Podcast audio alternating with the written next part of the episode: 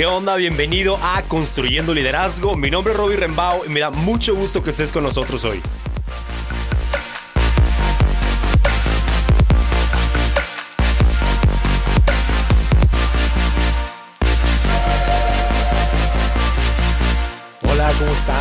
Que nuevamente estén en un episodio de Construyendo Liderazgo. Esta es la recta final de la serie de Construyendo el Espíritu, la Mente y el Cuerpo. Estamos en este mes tratando el tema del cuerpo y quiero arrancar con la base de todo. Esta base de todo es la alimentación y ha sido clave en cada una de las partes, pero obviamente también en la parte del cuerpo es primordial y tengo el placer de entrevistar a una amiga que es la doctora Carla. Ella me ha estado ayudando un montón en cada una de estas etapas en las que he estado cuidando mi mente, espíritu y cuerpo y creo que esta conversación te va a ayudar mucho a poder entender la manera en la que necesitamos cuidar nuestra alimentación. Ahí empieza todo. Entonces, por favor, pon mucha atención en esto que vamos a estar hablando. Creo que hay cosas que vas a poder aprender que son súper nuevas y algunas otras que simplemente te van a recordar lo importante que es cuidar lo que ponemos en nuestra boca. Así que los dejo con la doctora Carla Hernández. Oye Carla, pues qué padre que por fin se nos hizo esta entrevista en el podcast. Y este, como te comentaba ahorita, yo quisiera como preguntarte algunas cosas de mí, o sea, como para mí, para este mes que vamos a hacerle en la parte del cuerpo. Y, de aquí creo que, creo que mucha gente escuchando esta conversación puede tomar muchas cosas para, para su vida, ¿no? Para mejorar su cuerpo. Pero antes que nada, muchas, muchas gracias por todo tu apoyo que ha sido desde el principio. Tú me ayudaste un montón a, la, la, a arrancar este avión. Literal, creo que lo despegamos juntos. Bárbara y yo junto contigo y con, y con David, tu esposo. Entonces eso está padrísimo. Muchas gracias. Gracias a ti. Nos motivaste muchísimo, eso te lo puedo decir, definitivamente. Qué padre. No, qué padre, la verdad está, está muy chido, estoy muy contento de esto. Y bueno, Carla, mira, me gustaría que tú hablaras un poquito de, de, de qué haces, a qué te dedicas, porque has sido la persona que me ha ayudado tanto y tu experiencia en esto. Entonces me gustaría como que pudiéramos hablar un poquito de ti y este, de qué, qué haces. Perfecto, pues mira, yo este, soy médico de formación. Digo, siempre me ha interesado el área de la salud, es como pues mi pasión, ¿no? Me acuerdo que mi mamá siempre me decía, me dice que desde chiquita me preguntaba y yo siempre decía doctora, ¿no? Entonces creo que eso sí lo tenía muy claro.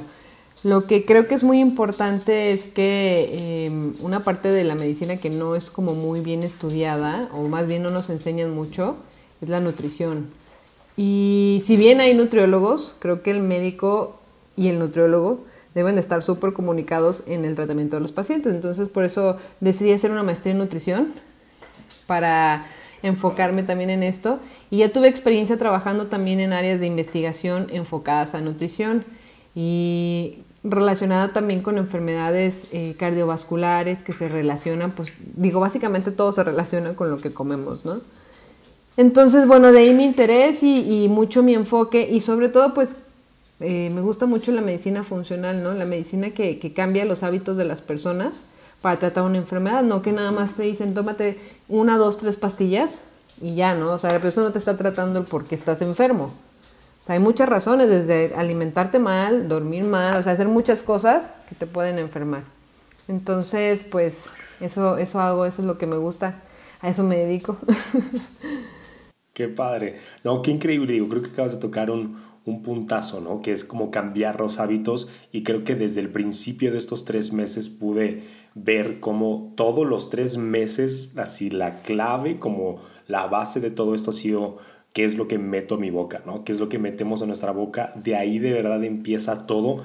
Creo que hasta la parte espiritual, la parte del ayuno, la parte como de verdad ser consciente de lo que estás comiendo y todo esto es importantísimo. Entonces, digo, la verdad, sí, qué padre poder tener a alguien tan cerca apoyándonos en esto y ha sido muy, muy padre. Y bueno, tú hablaste de, de, de esto, ¿no? De la alimentación para poder literal sanar nuestro cuerpo porque ahorita eh, creo que pues obviamente tú cualquier cosa que tengas en la cabeza, pastilla, te hace cualquier cosa, pastillas, ¿no?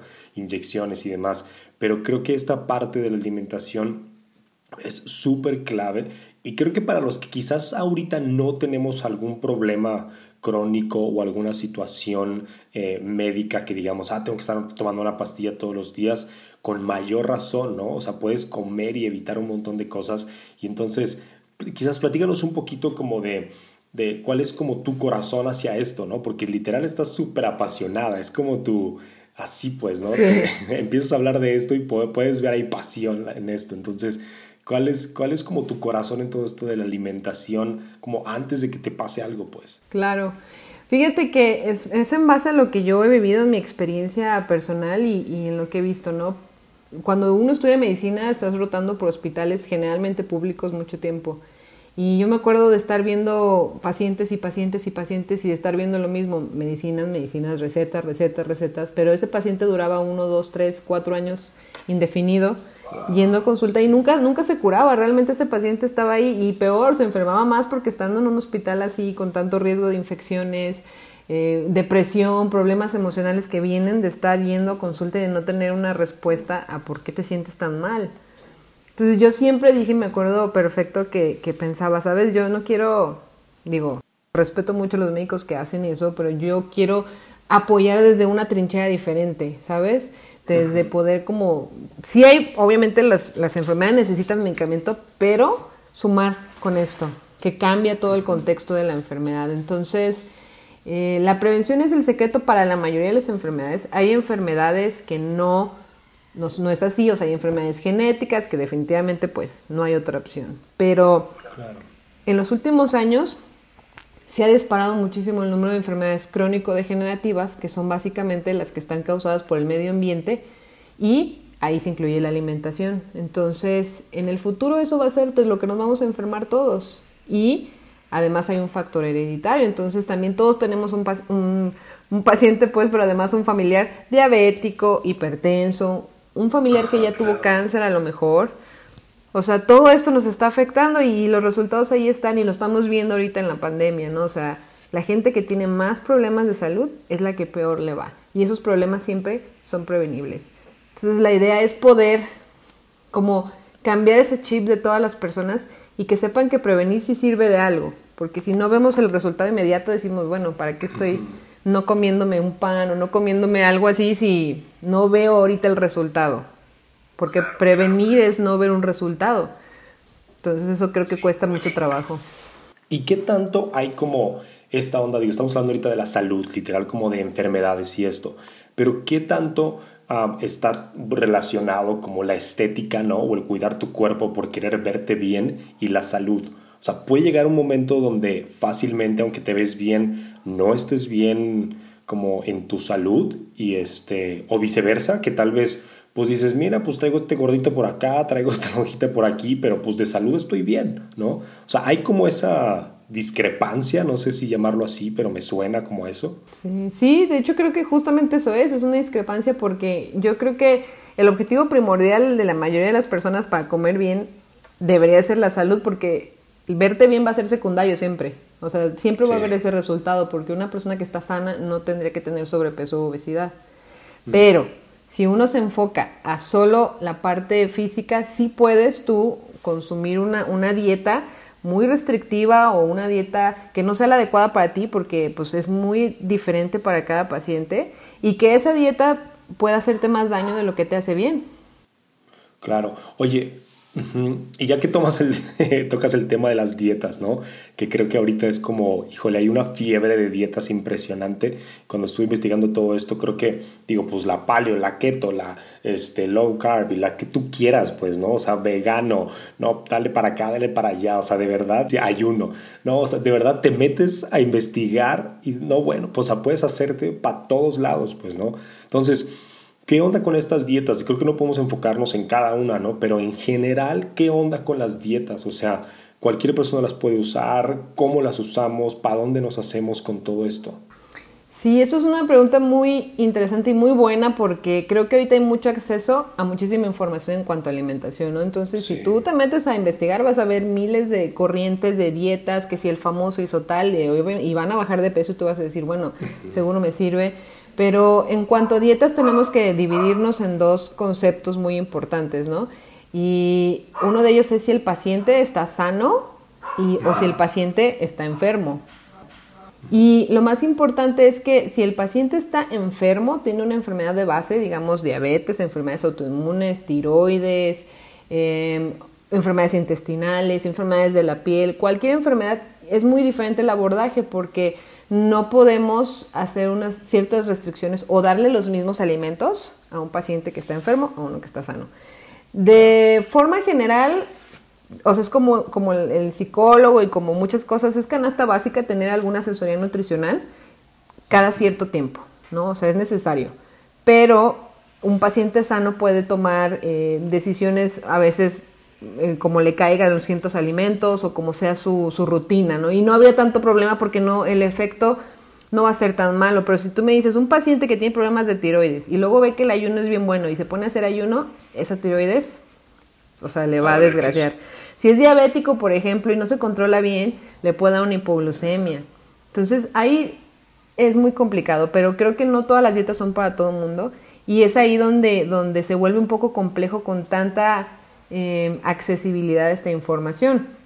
Siempre es necesario, sobre todo cuando se hacen dietas como más intensas, como decir ayuno intermitente o como decir dieta keto, donde, o sea, la gente a veces entiende por qué todo, voy a comer puras grasas, ¿no? Y pues a veces el plato con huevo, tocino y, o sea, tampoco están así. Y, y si no hay como una, una guía, pues le puede ir peor al paciente de lo que le puede ir bien. Entonces, te digo, yo creo que lo, primordial para toda la, gente que pueda escuchar esto es hacer un, un assessment personal, una evaluación y decir, si tengo un diagnóstico ya de algo, si hay necesidad de que tenga yo un acompañamiento con un profesional de la salud, nutriólogo, eh, para poder eh, tener una alimentación. Si no, puedo hacer ajustes para enfocarme en una vida saludable. y hay muchas cosas que podemos hacer. Eso está padre. Y ahora tengo, esta es una pregunta quizás un poquito como directa, ¿no? Pero vamos a decirlo así. Creo que hay mucha gente que quisiera intentar estas dietas. Gente sana, ¿no? Vamos a hablar del caso que es gente sana, ¿no? Alguien enfermo, compadre, vete con tu doctor, o sea, no te pongas a hacer cosas extrañas ni nada, ¿no? Sigue la alimentación de tu doctor. Pero quizás alguien sano, ¿no? Y dices, ¿sabes qué? Híjole, yo quisiera entrar en la dieta keto. Pero llegas con alguien, con una nutrióloga, o llegas con un doctor o alguien, y, y creo que hay como o sea, honestamente hay como una, no sé si llamarle rivalidad, ¿no? Pero hay como, por ejemplo, yo hablo con nutriólogos o con nutriólogas y es como de, no, no, no, es que qué onda, ¿por qué dan esas dietas y así, ¿no? Y entonces, y luego, pero lo curioso es esto, luego ves a la gente que recomienda las dietas estas y no son doctores ni nutriólogos. Ah, sí, son health coach. Entonces, ajá, exactamente. Entonces es órale, pues va, o sea, y lo ves y claro, pues está así, sí, marcadísimo y, y sí, sus niveles este, de sangre, de estudios que se hace, que ponen ahí en sus redes, lo que quiera, pues están bien si quieres, ¿no?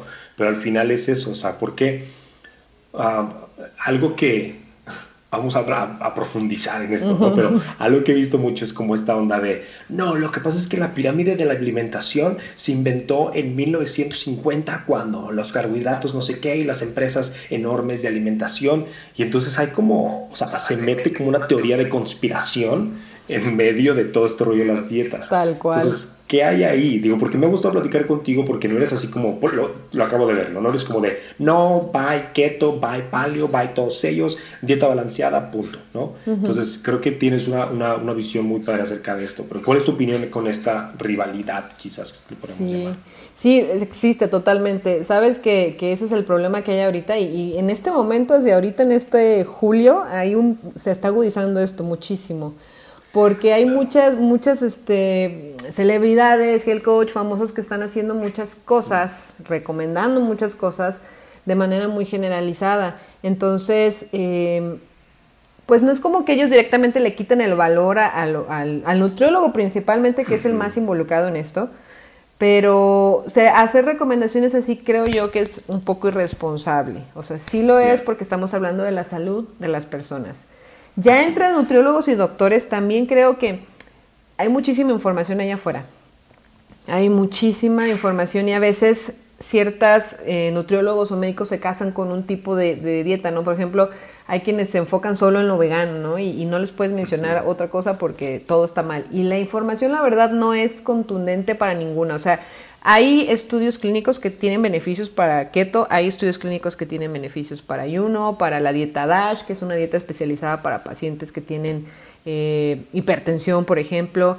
Eh, hay, o sea, hay muchísimos eh, tipos de dietas que tienen sustento científico. El problema es que, como bien lo dices, no debemos de, casarnos con un solo método porque no a todos los pacientes les va bien. O sea, no a todos los pacientes les va bien siendo vegano si no están bien orientados.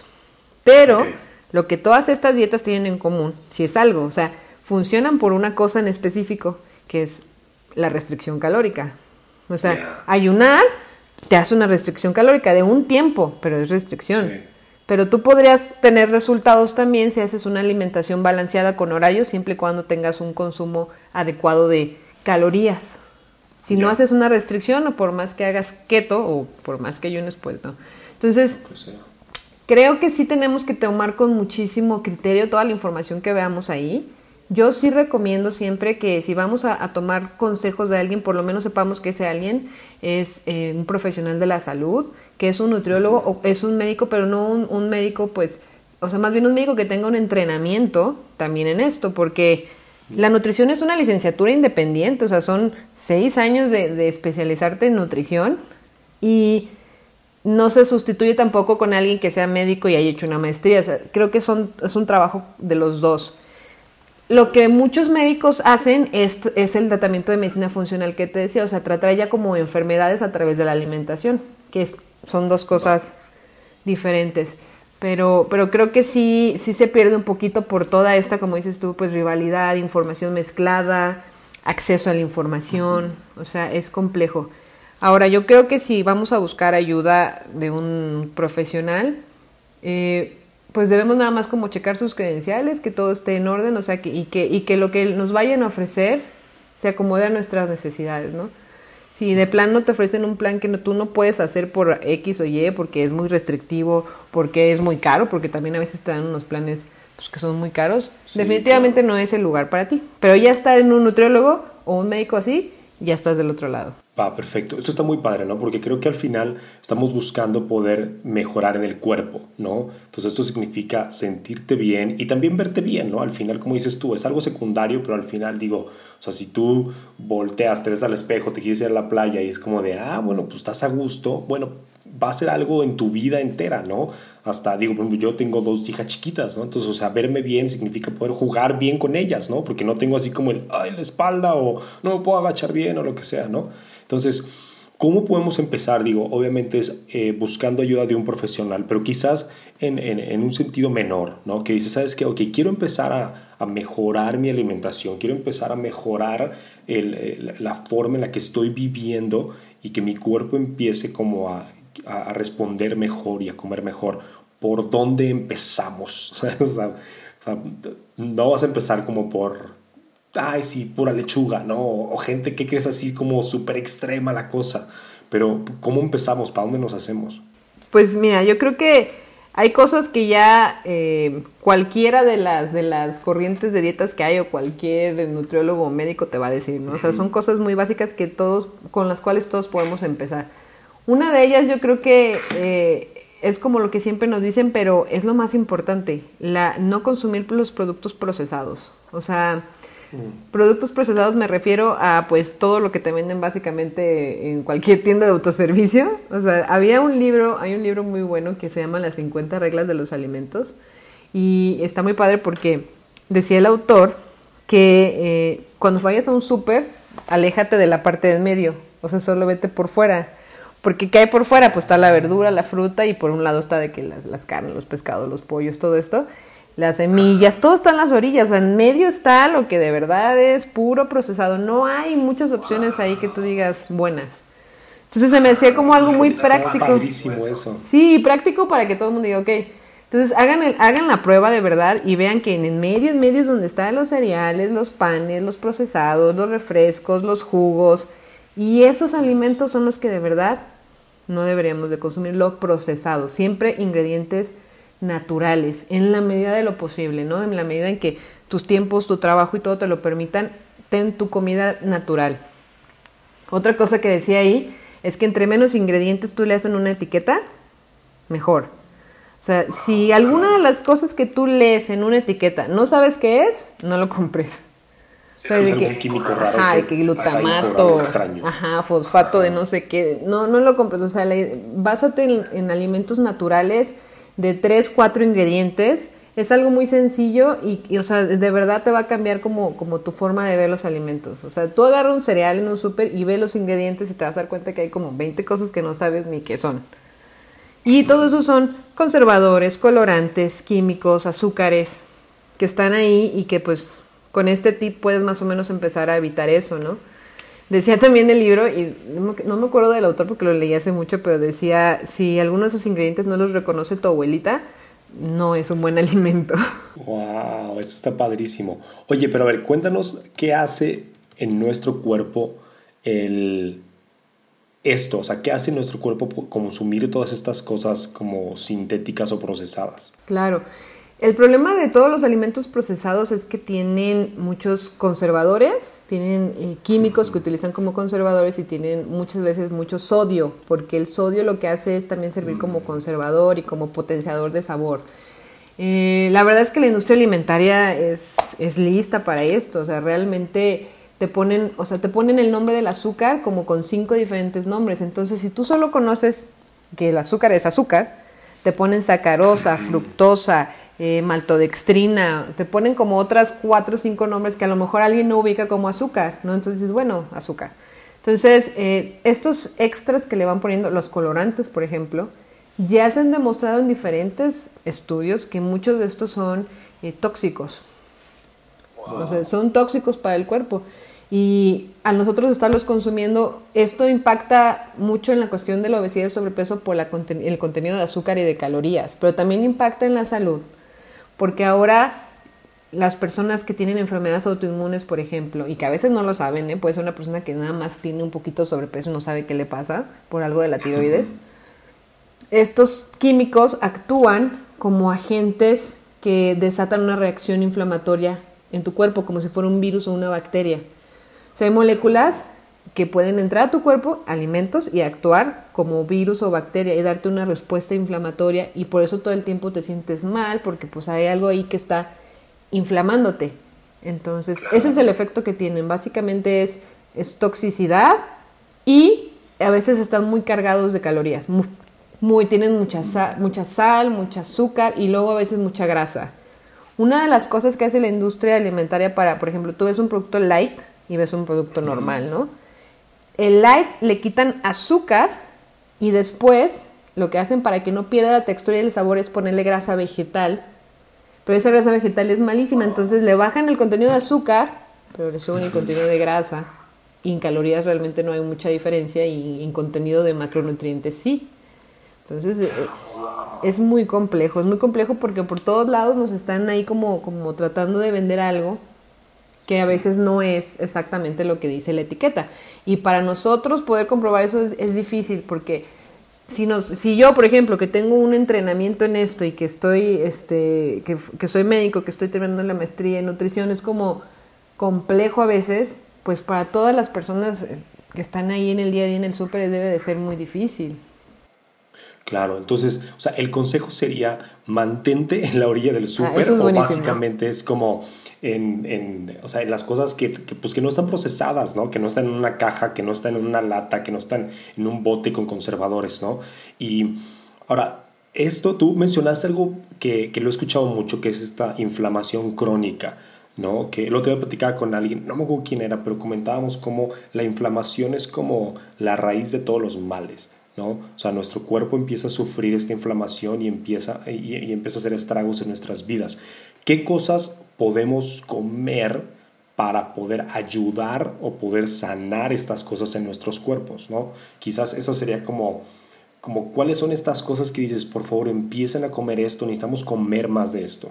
Excelente, sí, mira, eh, la inflamación la combaten pues básicamente los antiinflamatorios naturales, pero depende mucho también de la oxidación a nivel intracelular. Entonces aquí los antioxidantes juegan también un papel muy importante. ¿Y qué es lo que normalmente tiene más antioxidantes en la alimentación? Frutas y verduras. Claro. Entonces hay un problema muy grande de falta de variedad en las frutas y verduras que consumimos. Hay una variedad increíble de frutas, de verduras, y estamos muy limitados, o sea, estamos muy acostumbrados a, plátano, manzana, este, naranjas, o sea, y no hacemos como variaciones, pero para tener un buen número de, sustancias buenas antiinflamatorias y antioxidantes, deberíamos de comer una variedad de por lo menos cinco colores en un día, como regla así básica. En un día. Cinco colores. Y, y, esto no incluye el verde, porque el verde es de sí o sí siempre y muchísimo. Entonces, apio, brócoli, em, la lechuga pues casi no cuenta porque tiene muy pocas calorías. Yo ahí diría más bien espinacas, que son como muy verde y esos tienen muchísimo eh, antioxidante y minerales, ¿no? Entonces, si tú tienes una variedad de estos alimentos en tu día, vas a tener una buena, eh, un buen aporte de nutrientes. Aún así, hay muchos nutrientes que nos quedamos bajos porque la calidad ahora de lo que nos estamos llevando a la boca es un segundo problema que también ya es, es algo muy complejo, ¿no? O sea, no nada más no las consumimos, ahora los alimentos no tienen lo que antes tenían por el proceso a veces que pasan. Entonces, hay ciertas vitaminas que definitivamente no, eh, no vamos a llegar al nivel, ¿no? Y que a veces es mejor suplementarlas, como la vitamina C, por ejemplo. El zinc el zinc bien es necesario para alrededor de 300 procesos, más de 300 procesos celulares en el cuerpo. Entonces, básicamente si no tienes ese mineral o lo tienes deficiente, te vas a empezar a sentir mal tu producción de energía, de colágeno con, la vitamina C. Para que tú puedas formar colágeno necesitas vitamina C y zinc. Entonces, o sea, por más que te lo tomes en cucharadas, si no tienes vitamina C y zinc, pues nomás lo estás eliminando. Entonces, todo lo podemos consumir en, las frutas y verduras si hacemos esta variedad diario y además yo sí recomiendo a veces pues suplementar vitamina C, suplementar eh, alguna combinación con una dosis baja de zinc porque luego también el zinc en dosis un poquito más altas causa un poco de, de malestar estomacal. Entonces combinado con vitamina C es bueno. Esa es como la que yo siempre pongo de cajón, ¿no? De extra lo que ya vamos a consumir en la dieta. Ya cada paciente además puede requerir un extra de vitamina D, por ejemplo, o puede requerir, eh, que es lo más común, la, deficiencia de vitamina D, o puede requerir, si, si hay algún, alguien que nos está escuchando que es eh, vegano, definitivamente sí o sí vitamina B12. Y todas las demás vitaminas tienen que evaluarse de manera individual. No es necesario que todo el mundo tome todo, porque luego ves pacientes que están como con 6 suplementos, 7. Y también, si tú sobrepasas un número de suplementos, pues se, como que se contrapone. No, no vas a tener una absorción requerida de todos y es como nomás tomártelo y eliminarlo. Entonces, esos serían mis dos consejos. Uno, consumo de variedad de frutas. Dos, hacer, eh, tomar vitamina C, sí y si se puede combinar con zinc y en la manera de lo posible, en la medida de lo posible, si tenemos algunos síntomas ya más intensos de algún, algo en específico, buscar quizás suplementar vitamina D, pero esto sí con acompañamiento médico. Ok, perfecto.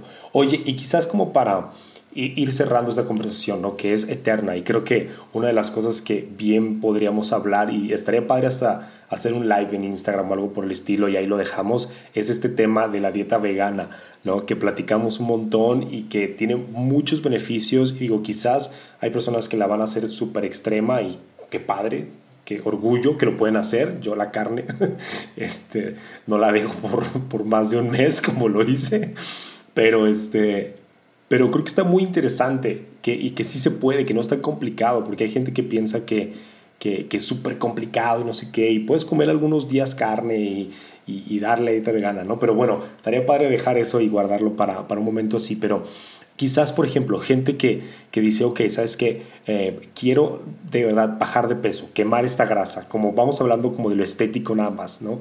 Como, ¿cómo pueden alguien que, está sano, que tal vez ya está haciendo ejercicio y demás, o sea, ¿qué cosas tú recomendarías en su alimentación cambiar o modificar para poder bajar de, peso en este sentido? Ok, bueno, para poder bajar de peso necesitas una cosa solamente que es eh, gastar menos de lo, que, de lo que entra al cuerpo, ¿no? Eso es lo que dicen la restricción calórica. Eh, a veces es complejo estar contando calorías porque también, o sea, no puede estar de que voy a medir el pollito y voy a medir. Hay formas de hacerlo con el ojo, eso es lo que les puedo recomendar ahorita como muy práctico. Em, normalmente lo más importante es que tengas una alimentación que tenga todos los grupos de alimentos, ¿no? Entonces voy a dártelo así como tips súper fáciles. Hay tres grupos que son carbohidratos, proteína y grasas. Todos tus alimentos deben contener los tres. ¿Sí? Tu plato no está completo si te falta uno de estos, a lo que normalmente le dicen los macros. Esos son tus macros, ¿no? Porque son los tres bloques constructores de todo. Entonces, lo que tienes que hacer es visualmente elegir un plato, pero un plato normal, no vayamos a elegir un plato tipo charola, no, un plato normal, de los de vajilla normal. Una bandeja. Exacto. Y lo divides en em, por mitad, y la, una mitad entera debe de ser destinado a frutas y verduras. Y la otra mitad debe de ser destinado, o sea, la divides en dos, que vendría siendo un cuarto y un cuarto, digámoslo así, para tu proteína, más bien, sí, proteínas, cereales y la grasa, digamos que es como le dicen un dash, o sea, un poquito. Si es aguacate, pues unas rebanaditas, si es aceite de oliva, pues tu ensalada, pero eso es como el extra. Entonces siempre debes de tener todos estos grupos en tu plato. Si te falta un grupo, ah, necesitas completarlo. Entonces si te haces una ensalada y le pones ese aceite de oliva, pues ya no le pongas el aguacate, ¿no? Con su aceitito ya es tu grasa. Y la medida de la proteína debe de ser en teoría del tamaño de tu mano, como del grosor de la mano, pero sin los dedos. O sea, como solo de la palma. Esa es tu porción de proteína en teoría, o sea, si no hacemos como un cálculo muy específico como guía para que le pongas a ese pedazo de tu plato. ¿Sí? Entonces así vas a tener completo tu, tu, variedad de alimentos y siempre recordando que tienes que tener una variedad de cinco frutas y verduras durante el día. Entonces, eh, lo que yo a veces recomiendo por si ese plato no nos da mucha saciedad es, o sea, lo tienes que llenar de verduras y frutas del lado de la fruta y verdura, pero aparte te hagas la ensalada, por ejemplo, de lechuga, eso te ayuda a, a, darte saciedad y son como calorías negativas, digámoslo así, ¿no? O sea, más gastas en eliminarlas que lo que traen. Y te da saciedad. Entonces, esa es como una forma de hacerlo y que todo el mundo pueda más o menos darse una idea de, de, empezar a balancear sus platos así. Y obviamente no comer nada de procesados, o sea, eso sí es, no hay de otras, hay galletas, papitas, refrescos, eh, todo lo que venga en un paquete así no, no tiene ningún valor nutricional que aportar Solo algo malo es muchísimo azúcar y muchísimas eh, conservadores y cosas que no te van a servir. Es mejor llenar tu plato así, más o menos empezar a ver con el ojo, porque de hecho es como el método del ojo, le dicen, cómo puedes empezar a completar tu plato. Y así lo haces durante tres comidas al día. El ayuno lo puedes hacer si eres una persona que no tiene antecedentes de, de enfermedades. Si tienes enfermedad, sí, mejor busca ayuda. Diabéticos, Em, o hipertensos o personas con enfermedades autoinmunes, hasta que no te evalúen, no lo hagas. Pero si eres una persona sana, puedes ayunar. El ayuno para que sea efectivo debe ser de por lo menos 14 horas y de ahí para arriba. Por eso se recomienda que se haga en la noche, ¿no? Para alcanzar un tiempo más donde estés dormido y no te Aprovechar las horas de sueño. Si estás sano, no, no hay ningún problema de que lo hagas. O sea, es como un truco para hacer una restricción calórica. Entonces, cuando comes, haces dos comidas buenas, buenas, buenas, pero bien balanceadas, con ingredientes naturales, sin nada de, procesados. Yo he visto mucha evidencia que los lácteos sí tienen algunos efectos eh, deleterios en algunas personas, depende mucho del paciente, hay pacientes que no les caen mal, pacientes que sí, entonces yo de inicio les diría prueben sin lácteos, y pues ya si, si es mucha la necesidad o hay lácteos que puedes consumir así como muy bajos en grasa, pues los puedes meter. Pero yo de entrada les diría, prueben su vida un tiempo sin lácteos y van a ver cómo les va a mejorar mucho su sistema gastrointestinal. Sí, definitivamente. Creo que lo probamos nosotros el primer mes y sí ayuda un montón y le bajamos un chorro, un chorro le bajamos, ¿no? Porque somos de los de, pues cosas bien fáciles, ¿no? Como que quieres hacer quesadillas todos los días, pues para cenar porque es bien fácil. Y aparte son deliciosas, está cañón. Híjole, Carla. Oye, pues muchísimas gracias. Digo, tenemos un montón de cosas que platicar con el tema de la alimentación, pero creo que sí, digo, más adelante vamos a hacer un, un live para hablar de este tema tan importante y que creo que sí puede ayudar a mucha gente porque nosotros el tiempo que lo estuvimos haciendo y ahorita como lo hemos adaptado a nuestra vida diaria, nos ha ayudado un montón el no comer tanta carne como comíamos y, este, y aprovechar. Cuando puedes comer carne, comer rico, comerla bien, comerla sana, eso está súper padre. Entonces, pues muchísimas, muchísimas gracias Carla. Qué padre que estuviste con nosotros en esta entrevista y, este, y a darle, a darle este mes a cuidar el cuerpo. Claro que sí, gracias a ti. La verdad que, que creo que sí es un tema que no se acaba. Vamos a tener que hacer más y más, eh, como hiciste un live, algo, porque creo que, que, necesitamos todos aprender de nutrición, de comer bien. O sea, eso nos va a ayudar muchísimo. Es un muy, muy buen mensaje y qué bueno que lo estás compartiendo con todas las personas que te siguen. Pues qué padre, muchísimas gracias. Gracias a ti.